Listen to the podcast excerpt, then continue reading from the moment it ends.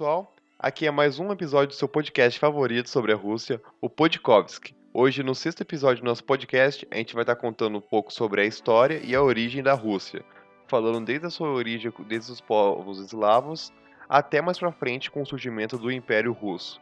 Eu sou o Guilherme, o Guilherme Terrível. Salve, salve, aqui é o Catela e bem-vindos à Horda de Ouro. E aí pessoal, eu sou o Gabriel e Novgorod prospera. Então, o começo da Rússia é, se origina nos povos eslavos. E esses povos, eles meio que são uma divisão dos povos da, do norte da Germânia. Que meio que os do ocidente, que foram mais pro lado oeste, que ocuparam a, o que hoje seria a Suécia, a Noruega, ficaram conhecidos como vikings. E os que foram mais pro oriente, eles ficaram não tão ligados a essa atividade de viking, que seria de saquear, mas ainda tinham alguns costumes nórdicos, digamos assim. Por exemplo, as mitologias até que se pareciam um pouco. E eles ainda assim eram tribais, tipo, eles não tinham feudalismo adotado e organizações mais complexas. É legal falar sobre isso, que no podcast passado a gente estava falando um pouco sobre as semelhanças das mitologias é, dessa região, que muitos se assemelhavam. A gente falou de Thor, de Perum, a semelhança entre esses deuses. Mas, tipo, uma pergunta. Os povos que colonizaram a Rússia no começo, eles também eram considerados vikings ou não? Ah, eles. Tipo, viking é uma denominação meio que até errada hoje em dia. Uhum. Porque meio que viking significa saquear, literalmente. Então viking é meio que uma atividade, não um tipo de povo. Não um povo. Interessante, coisa que a gente não sabia. Mais informação aí pro podcast, rapaziada. Mas eles tinham alguns pequenos costumes vikings, por exemplo, essas tribos aí do norte de vez em quando saqueavam outras, é Uhum. comum de tribos nórdicas. Parece ser comum mesmo. Mas como que tudo começou? Da onde surgiu esses povos na Rússia? Bom, como eu disse, eles foram se dividiram dos norte-germanos Uhum. e se estabeleceram lá na região onde hoje seria, quer dizer, onde antigamente era Novgorod. E também tem um rio, qual que é o nome do rio mesmo? É Volga? Rio Volga. Por essa região aí. Lá era uma terra meio que próspera do norte. E uma tribo, particularmente, que foi a que deu origem a essa coisa toda, que era a tribo de Rus. Uhum. Até aí você pode ligar o nome de Rússia. Sim. E essa tribo, ela foi ficando cada vez mais forte, dominando as tribos próximas, até a formação do que na época seria chamado de Empire of Rus, Uhum. só que hoje a gente conhece historicamente como Rússia de Kiev, que eles montaram um reino basicamente bem, tipo não tão avançado quanto os da Europa medieval, mas tipo deixaram de ser tribais. Mas você sabe ah, mais ou menos em que ano isso se passa? É na fim da Baixa Idade Média, começo da Alta Idade Média. Mais ou menos 600, alguma coisa assim. Uhum. Muito tempo atrás, então. É, bastante tempo. Hum, aí depois, é, Kiev se tornou um grande reino do norte, prosperou bastante, tipo, era conhecido como um grande centro mercantil. E lá pra Alta Idade Média, em mais ou menos no ano 1000 e alguma coisa, 1020, eu acho, eles começaram a adotar os costumes bizantinos de religião, que era o ortodoxismo, porque antes eles eram tudo tribais. Se não me engano, eles adotaram isso porque o rei de Novgorod, que é Rosnikiev, é, ia fazer um casamento com alguma nobre importante de algum reino da Europa e teria que meio que se converter para isso. É tipo um lance de Game of Thrones na Rússia de novo. É, isso aí. Igual a gente falou sobre Dinastia Romanov. Aí ele. O rei da época declarou que a fé oficial seria o ortodoxismo. Até É. tem uma pintura bem famosa de um monte de gente tomando banho no rio, sendo batizado. E após isso eles continuaram prosperando, até que bastante, para uma tribo nórdica, quer dizer, para um reino nórdico, digamos assim, porque terras do norte não são tão férteis e ricas. Uhum. E essa prosperidade durou mais ou menos até o começo de algumas invasões que tiveram. Invasões de quem? Então, agora é, sobre essas invasões, mas foi ali no começo do século XI até o século XII, né? É, esses povos que atacaram a, que fizeram essas incursões contra o, o Império da Rússia de Kiev ali, eles eram um- alguns povos da, que viviam na região próxima ali. É, o nome deles, é, tem um deles que eu não consigo pronunciar, não sei se está certa a pronúncia, mas Casares? eles eram os, os, os, é, os turcos nômades, né? Tribos turcas nômades. Os Kipchakos, que são uma confederação tribal de turcos nômades, né? Que tinham um, um grande território, no, no, uma espécie de steppe da, da Eurásia ali. E os Pechenegues, que também são um povo ali perto do. De onde seria a é Ásia nome? Central. É Pechenegues. Não sei se estou Pechenegues. não, tô, não sei se estou pronunciando, certo. Mas é um povo, povos ali perto da região, ali um- perto de uns, do- uns dos mares que tinham ali e tal. E essas invasões, elas causaram grandes migrações em massa da população para áreas que seriam mais seguras, perto de florestas e tudo mais.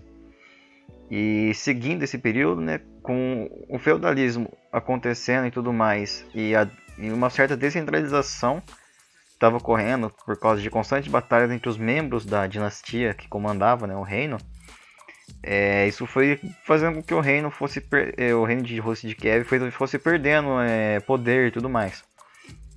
E enquanto Kiev decaía, os outros três reinos da região, né, a- o Principado de Vladimir Susdalia, o Reino de Novgárdia e, se eu não me engano, a Galícia Volina, eles ainda conseguiam se manter. Enquanto eles cresciam, o reino da Rússia de Kiev caía. E a desintegração do reino da Rússia de Kiev ela aconteceu com a invasão mongol que teve. E É, a Horda de Ouro, Essa né? invasão mongol e o domínio do território formou o que Hum. ser conhecido como o Canato da Horda de Ouro. Um canato da, o Canato da Horda de Ouro ele é como é um fragmento do antigo Império Mongol que, su- que foi até a Rússia e dominou os territórios ali. E ela tinha domínio, se não me E engano, esse povo que invadiu, eles que ficaram conhecidos como os tártaros? É, junto, eles, junto com outro povo, junto eles ficavam conhecidos como tártaros. E faziam é, saques às cidades e dominavam os territórios da região. O a Horda de Ouro tinha domínio sobre a Bulgária do Volga, que era um, um reino que tinha ali, e da Cumânia, também uma região ali próxima e tal. E os outros três reinos, é, o que aconteceu com eles? É, a Galícia Volina ela ficou domínio do, do, reino, do território do polaco-lituano, que fica mais a oeste. Certo. E Oi? território com a mistura da Polônia com a Letônia, não era? Lituânia. Lituânia. É, é, pelo menos é o que tá aqui. É um- um território mais a leste que provavelmente ele surgiu depois do Império Germânico.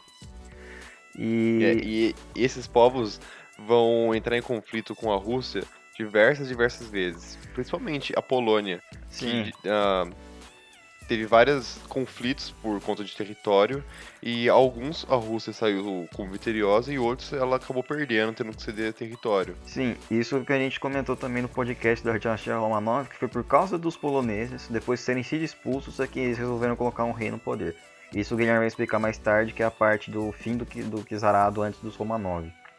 Mas, continuando a, a ideia, é a Galícia Volhynia ficou sob domínio polaco-lituano e os outros dois, né, o reino de Novgorod, de Novgorod e o principal de Vladimir Susdalia, eles ficaram sob domínio dos mongóis. Só que aí tem um porém, o reino de Novgorod tinha uma certa autonomia. Ele, junto com uma outra cidade, eu esqueci o nome agora, eles tinham uma certa autonomia para fazer as coisas, né? Como se fosse quase um território independente. Então eles não sofriam tantos então, ataques. Então, só para entender, ah até aí, o, a antiga Rússia de Kiev já tinha acabado. Sim, ela estava sob o domínio mongol, estava totalmente desestruturada. Todos os pedaços que faziam parte dela se dividiram. É, aquela época uhum. próspera dela e autônoma acabou com essas invasões. É, ela, ela ficou sob, sob domínio mongol. E o reino de Novgorod, tendo essa autonomia, poupava ele de alguma de ataques ou atrocidades que o reino dos mongóis fazia. Aí foi a partir daí que surgir o reino de Moscóvia. Ele foi o mais poderoso estado sucessor da Rússia de Kiev. Ele era uma parte do principado de Vladimir Susdalia e que começou a prosperar. Ainda quando com o domínio dos mongóis, eles aumentaram a influência deles ali no centro do, do território de Rus, E conseguiram aumentar. Qual era o nome do povo, você falou? É o, o, o reino de Moscóvia. Ele é uma parte do, do principado de Vladimir Susdalia. Só que no, na primeira época eles ainda faziam parte do, do domínio dos mongóis. Da Horda Dourada. Isso, da Horda Dourada. Aí, só que eles conseguiram aumentar a influência deles ali no centro de Rus, mas no século XIV ali. E, como, e se foram uma das principais forças para expandir o, ter, o território, né? expandir o território, o território, o território da Rússia. E... Então, mesmo com a pressão da Horda Dourada, a, a Moscóvia conseguiu crescer dentro desse cenário e ainda conseguia expandir o território dela. Sim, mas só que eles também passaram por dificuldades. Haviam muitas invasões mongóis no território. Ah, tava é. difícil de manter a agricultura por causa que teve uma pequena idade do gelo no período. Só que na mesma época ali, se não me engano, é quando estavam acontecendo as pragas ali na região mais ocidental do, da Europa os russos. Uhum. O, é, os, a o... peste negra ela foi até o norte realmente. Apesar de não matar tanto quanto na Europa Central e na região mediterrânea. E ela aconteceu, uma, eu acho que em 1300 alguma coisa, não é? Que foi o surto da peste. Foi 1350 1490. Isso aí, matou muita gente. Até mesmo no norte. É, só que a Rússia foi atingida pela praga só que ela não foi tão afetada por dois motivos. Primeiro, ela tinha uma baixa densidade populacional, não tinha muitas pessoas vivendo, e a higiene deles, com pela prática da banha, que seria o banho de vapor, que isso ajuda a combater pragas e tudo mais. Então não foi tão afetada quanto foi na Europa Ocidental, que sofreu com essa com essas pestes, como principalmente a peste negra, que acho que matou um terço da população europeia. É, teve grandes surtos, não só de peste, mas também de outras doenças. Uhum. E apesar disso tudo, a, esse reino continuou, conseguiu prosperar. Aí quando o príncipe Demétrio estava no comando, ele se juntou, ele, ele junto com a igreja ortodoxa, ortodoxa, eles meio que formaram um exército, uma coalizão, conseguiram fazer uma grande derrota nos mongóis. E de pouco em pouco eles foram. Eles conseguiram expulsar eles? Não, ainda não expulsaram, eles deram uma grande derrota. Quem vai expulsar vai ser Ivan III. Nessa época era mais ou menos 1400, alguma coisa? É, mais ou menos ali, século XIV, século XV, talvez. Aí o Demétrio, ele, junto com a igreja ortodoxa, fazem seu exército e derrotam os mongóis. E aos poucos eles vão tomando os territórios que estão perto deles. Quando chega no governo de Ivan III, ele, ele, dessa vez ele conseguiu livrar o, do, os mongóis e meio que tornar o território livre. Eles conseguiram dar o ultimato nos mongóis. E isso fez com que ele tivesse um grande domínio também com as conquistas do, do centro e do norte de Rússia. E ele aproveitando que ali já é a época da queda de Constantinopla, em 1400 e quanto? Eu 1453, eu acho. É, com o, a queda da Constantinopla, É, o, o Ivan III, que comandava Moscóvia, ele reivindicou a sucessão do legado desse Império Romano do Oriente, que tinha como capital Constantinopla. E uma das coisas que ele fez para meio que, que deixar esse legado, ele se casou com a sobrinha de Constantino, eh, Constantino eh, XI, não sei como é que fala isso. Constantino XI, que era, era o último imperador bizantino, né? isso, ele se casou com a sobrinha dele, a Sofia, Sofia Paleo, Paleologa, não sei falar. Paleologa. É. E não só Sofia isso, Paleologa. é um nome, é um nome confuso, o pessoal tem nome estranho. É um nome complexo. É complexo demais pra, pra minha cabeça. E não só casando com ela e com, re- reivindicando a sua sucessão, ele tornou a águia bicéfala, que, é um, que era um símbolo bizantino, ele tornou o próprio brasão dele e que de- mais tarde se tornou o brasão da Rússia e que até hoje em dia ele é o ele é o- essa águia ela faz parte do brasão da, da Rússia, se não me engano, o brasão de armas. Se você procurar na Uhum. internet, você vai ver a águia bicéfala, né? a águia de duas cabeças. Ele pegou esse símbolo e trouxe pro, pro, pro reino. Engraçado que é um símbolo famoso ah, no mundo todo. Além de ser usado na Rússia, símbolos parecidos foram utilizados, por exemplo, pelos povos, os povos germânicos. Ele, é- a própria Alemanha, a antiga Prússia, utilizava uma águia também como símbolo. É, se não me engano, o Império Alemão usava também, o Império, Sac... o Império Romano Germânico também usava. Essa águia aí é bem famosa, digamos. Ela, te- ela tinha grande importância para o povo dessa época. E em seguida disso, depois da, depois da morte do Ivan III, que inclusive uma curiosidade, o Ivan III era conhecido como Ivan o Grande, dia- dia- diante das suas diversas ações que foram muito importantes para a expansão da Rússia e que assim ela pudesse se livrar aos poucos do domínio dos mongóis. E o primeiro czar de verdade, que começou daí em diante o czarado, seria o Ivan IV, ou também famosamente conhecido como Ivan o Terrível. Ele foi coroado ah, imperador da Rússia, o czar, por volta de 1547. E nesta época, a Rússia vinha com aquela vertente de querer fazer uma terceira levantamento do Império Romano. Tanto que o nome czar vem se deriva de César. Então, é, ele estava entrando nessa. Era anos antes, séculos antes do que seria o Império Russo, mas começou a vir com essas ideias. E apesar do Ivan ser, ter tido esse nome como Ivan o Terrível, ele foi muito importante para a Rússia, por conta que ele estabeleceu vários ah, órgãos dentro da Rússia e também promulgou vários códigos. Um órgão importante, que foi um órgão feudal que ele estabeleceu, chamado de Zensky Sobor. E ele- a gente vai ver ele mais diante daqui da história, por conta que ele vai ser importante nas decisões do Império, por conta que ainda era um sistema feudal. Ah, e Só uma curiosidade. Império é mais uma forma de ser nomeado, porque não era realmente um império. É que uma curiosidade em relação por que que chamavam o Ivan Terrível. Pelo que eu andei pesquisando, é muito a ver com, com o modo como ele enfrentava os, os inimigos e tudo mais. Se me engano, a lenda do Drácula é baseada na história dele, porque ele, ele era capaz. Ele, quando ele enfrentava os inimigos, para demonstrar a força dele, ele empalava os inimigos e deixava a mostra. Pra todo mundo ver e ficar com medo dele. Por isso que ele é conhecido pelo Ivan Terrível. Se não me engano, é essa a- o porquê. Uma curiosidade sobre o Ivan é que ele também era dito como piedoso em algumas escritas, dito que ele era um sábio imperador, só que ele tinha acessos de raiva de tempos em tempos, como se fosse um transtorno mental. E isso influenciava para ele criar essa virtude dele.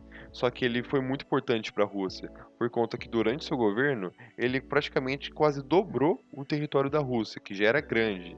Ele anexou as regiões que antigamente pertenciam aos povos tártaros. Ah, as três regiões são Kazan Ast- e Astrakhan, ao longo do rio Volga, que a gente citou aqui no começo do Podkovsky. E mais, mais próximo da região sul da Sibéria seria o Kanato, a Sibéria. E uma curiosidade sobre o Ivan. Ele casou-se com uma esposa, teve dois filhos e um filho dele era dito que ele herdou grandes características do pai, que seria o Teodoro I. Perdão, Teodoro I não. Seria uh, seria Ivan Ivanovich. Ele herdou o nome do pai e, além do nome, ele herdou muitas características do pai. Ele também tinha toda essa ambição por conquista, só que quando uh, Ivan Ivanovich tinha os seus 27 anos, ele foi assassinado pelo próprio pai, num acesso de raiva entre os dois. Porque parece que o Ivan, ele não gostava das esposas que o, o seu filho teve durante a vida, tanto que ele mandou uma pro convento, se não me engano, a outra ele expulsou, só que a terceira que ele teve estava grávida, a, a esposa do Ivan. E parece que diz a história que ela estava andando pelo castelo e ela estava vestindo vestes inadequadas, de, pelo menos pela opinião do Ivan. E ele agrediu ela e ela perdeu o bebê por conta disso. E o filho dele ficou também com um acesso de raiva. E parece que o Ivan acertou ele com um cetro na cabeça. Só que na hora que ele fez isso, ele se arrependeu no momento, pegou o filho dele no colo, que o filho dele ainda ficou acordado por um tempo e sangrando bastante. E dito que ele ficou rezando por dias e dias com a esperança de um milagre. Só que antes que o filho dele morresse, ele acordou e falou que ele foi um ótimo filho, um servo leal, que ele admirava o pai dele mas ele foi morto pelo próprio pai, que teve que carregar a culpa e o remorso pro resto da vida. Então aí tá uma história legal sobre o Ivan, que caracteriza bastante o nome dele. Vocês é, sabem ah, mais alguma uma... coisa sobre o Ivan? Não, é que eu falar uma coisa em relação ao território que ele conquistou. Uhum. Eu tinha falado lá em cima sobre o lugar de, de Volga, e aqui falou que ele conquistou os territórios ao longo do rio Volga. Sim. Pra, pra quem conhece de geografia, o rio Volga atualmente ele fica ali ele passa próximo da região onde fica a cidade de Kazan, se não me engano. Sim, fica inclusive próximo ele conquistou Moscou, Kazan. É, foi, foi próximo, próximo a Moscou, mais para sudeste ali da, de Moscou. Sim, então, da sudeste conhece, e na direção ao sul da Sibéria. É, para quem conhece, quem conhece geografias, é, sabe mais ou menos onde é que é a região. Para quem não conhece, então estão tentando falar ali, é próximo de Moscou, um pouco mais pro sul. Hoje em dia, no, perto do rio Volga, fica Volgogrado, não é? Que, se não me engano, eu acho que é a antiga Stalingrado. Atualmente eu acho que sim. É, é, eu sei que uma das cidades perto, próxima ao rio é, é Kazan, que foi olhando minha cola de elite eu descobri isso. Kazan e Astrakhan. É, gente. É. A cidade se desenvolve perto dos rios, como em outros lugares do mundo. Mas só que o Kizarado do o Ivan foi sendo enfraquecido com o tempo por conta que houve uma guerra mal, sucedida que o Império Russo travou. Império, perdão, não vou chamar de Império, mas que a atual Rússia teria travado, que seria a Guerra da Livônia. Que a Livônia é um território que esse território conseguiria dar acesso ao Mar Báltico e assim podendo ter controle sobre o comércio marítimo.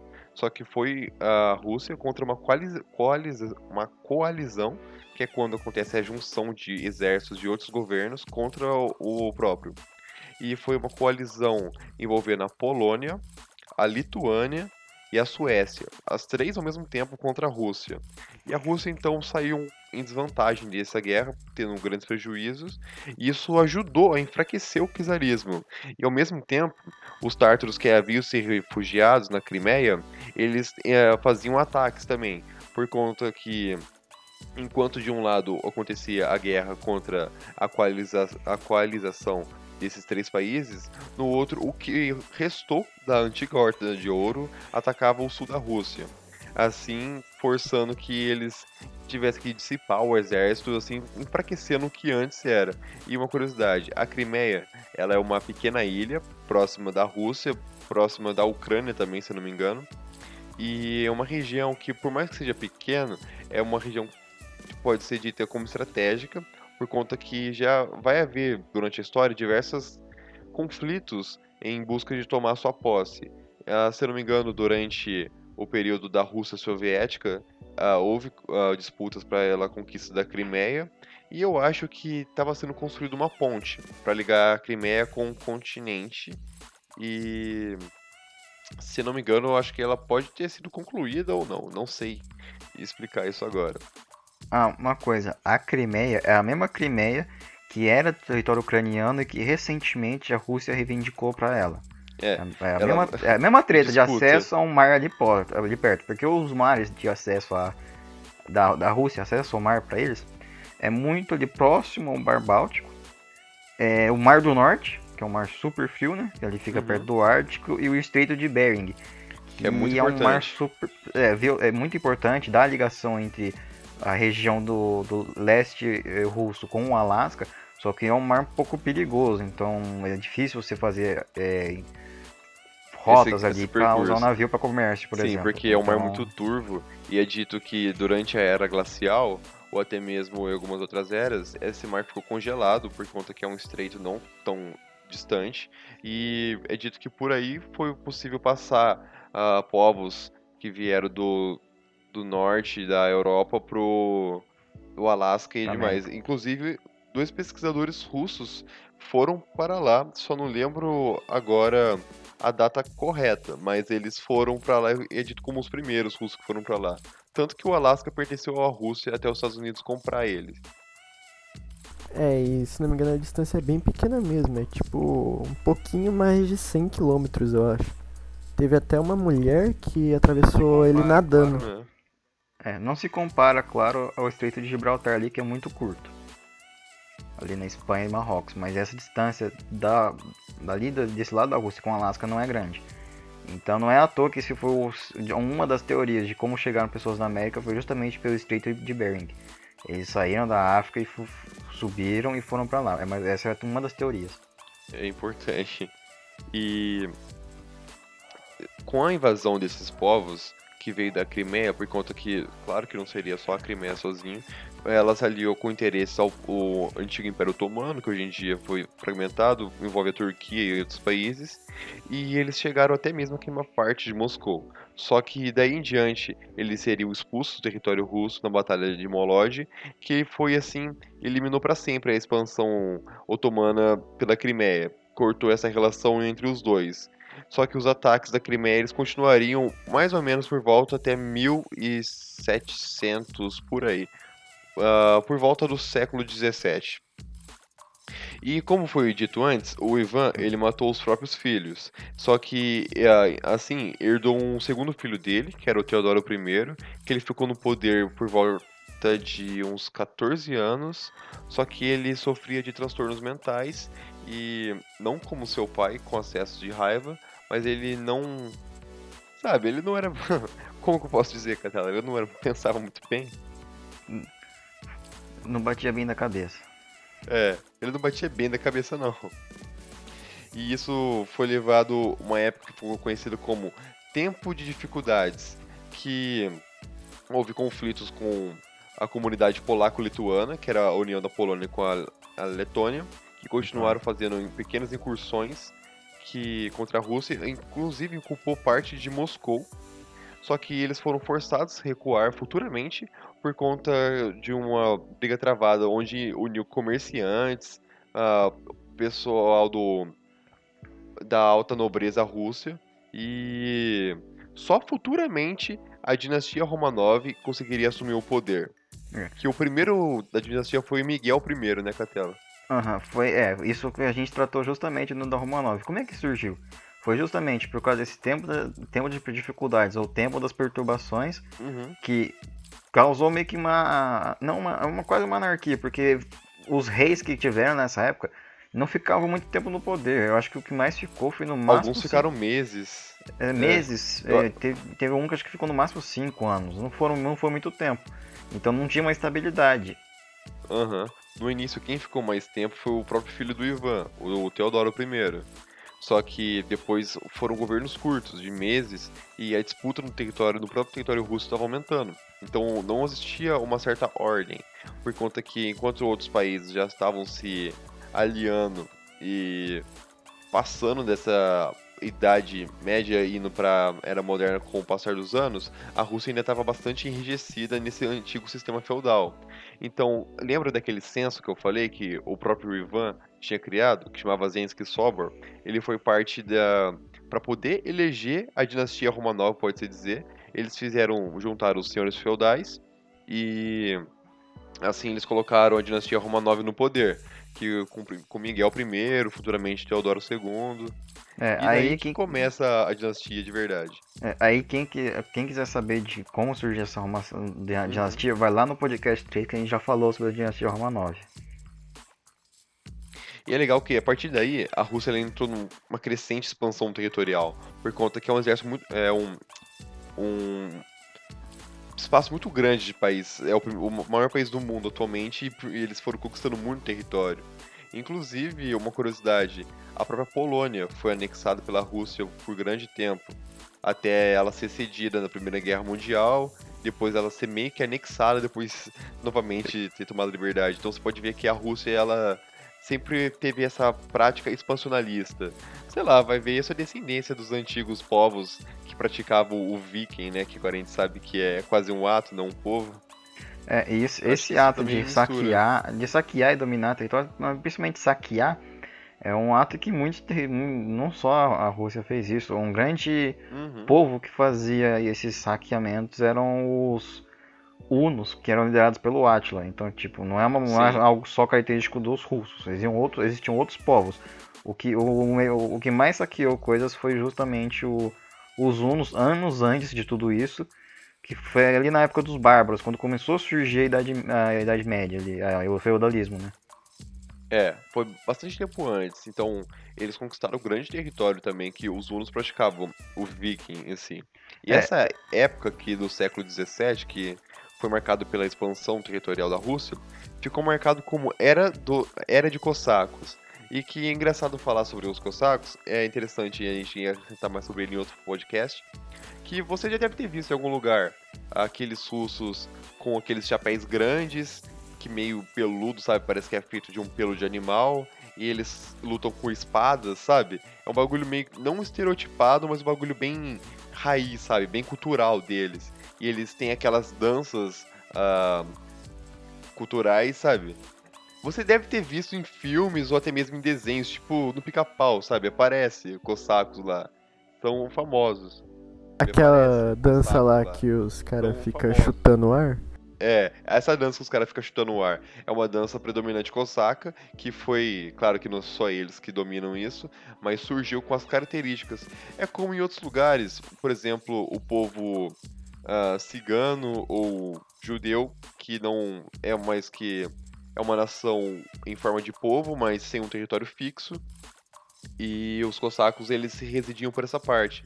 E eles eram eles eram como se fosse a elite uh, dos guerreiros russos, porque eles eram fortes, bem treinados e eles viviam mais ou menos naquela parte da Ucrânia, próximo de Kiev, próximo da Rússia e eles foram muito importantes durante a história. Eles eram quase que vikings também, por conta que eles faziam essa pirataria e descobrimento do Novo Mundo, sabe? Eles iam atrás de saquear e fazer essas coisas. Inclusive, os povos cosacos, eles atualmente, se eu não me engano, em um censo. Não lembro de quanto foi o censo uh, que foi feito esse censo, mas eu acho que 150 mil povos. Povos não, 150 mil cossacos alistados no exército russo, sabe? Cossacos de verdade. Sem contar os outros milhares que são descendentes. Só que esses 150 mil são realmente soldados. Pra você ver que até hoje isso tá enraizado nele. Seria como a elite. Tipo espartano, sabe? Se não me engano, tipo, tipo tem isso. uma canção do Exército Vermelho, sabe? Aquelas canções de guerra.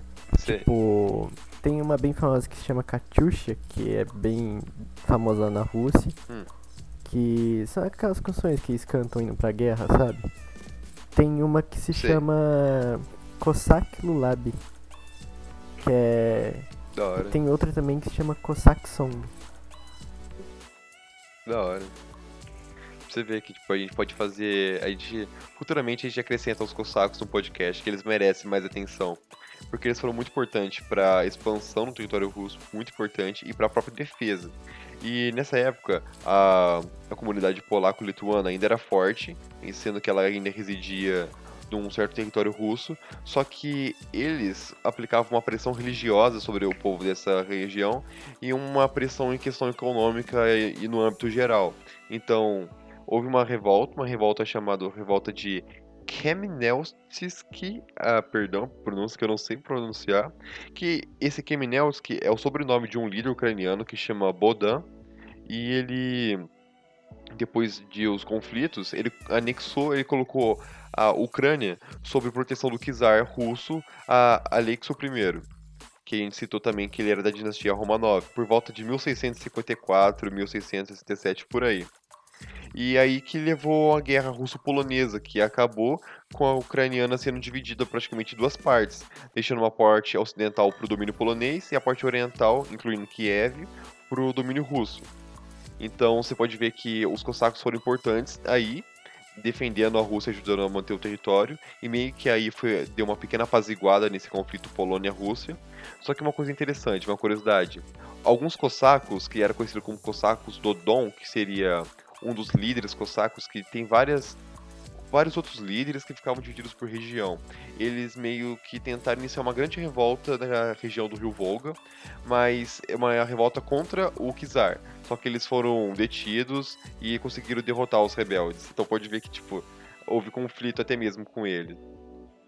E a Rússia continuou explorando uh, o seu território como atrás de marfim e outros materiais valiosos que que eram valiosos nessa época e, e inclusive 1648 foi aí que eu falei que dois pesquisadores eles atravessaram o Estreito de Bering indo da Ásia para América do Norte. Curiosidade aí para todo mundo. É, eu acho que é Fala é isso porque aí, a, continu a, continuação né de tudo foi o que a gente falou mais ou menos aí no terceiro podcast que aí depois no uhum.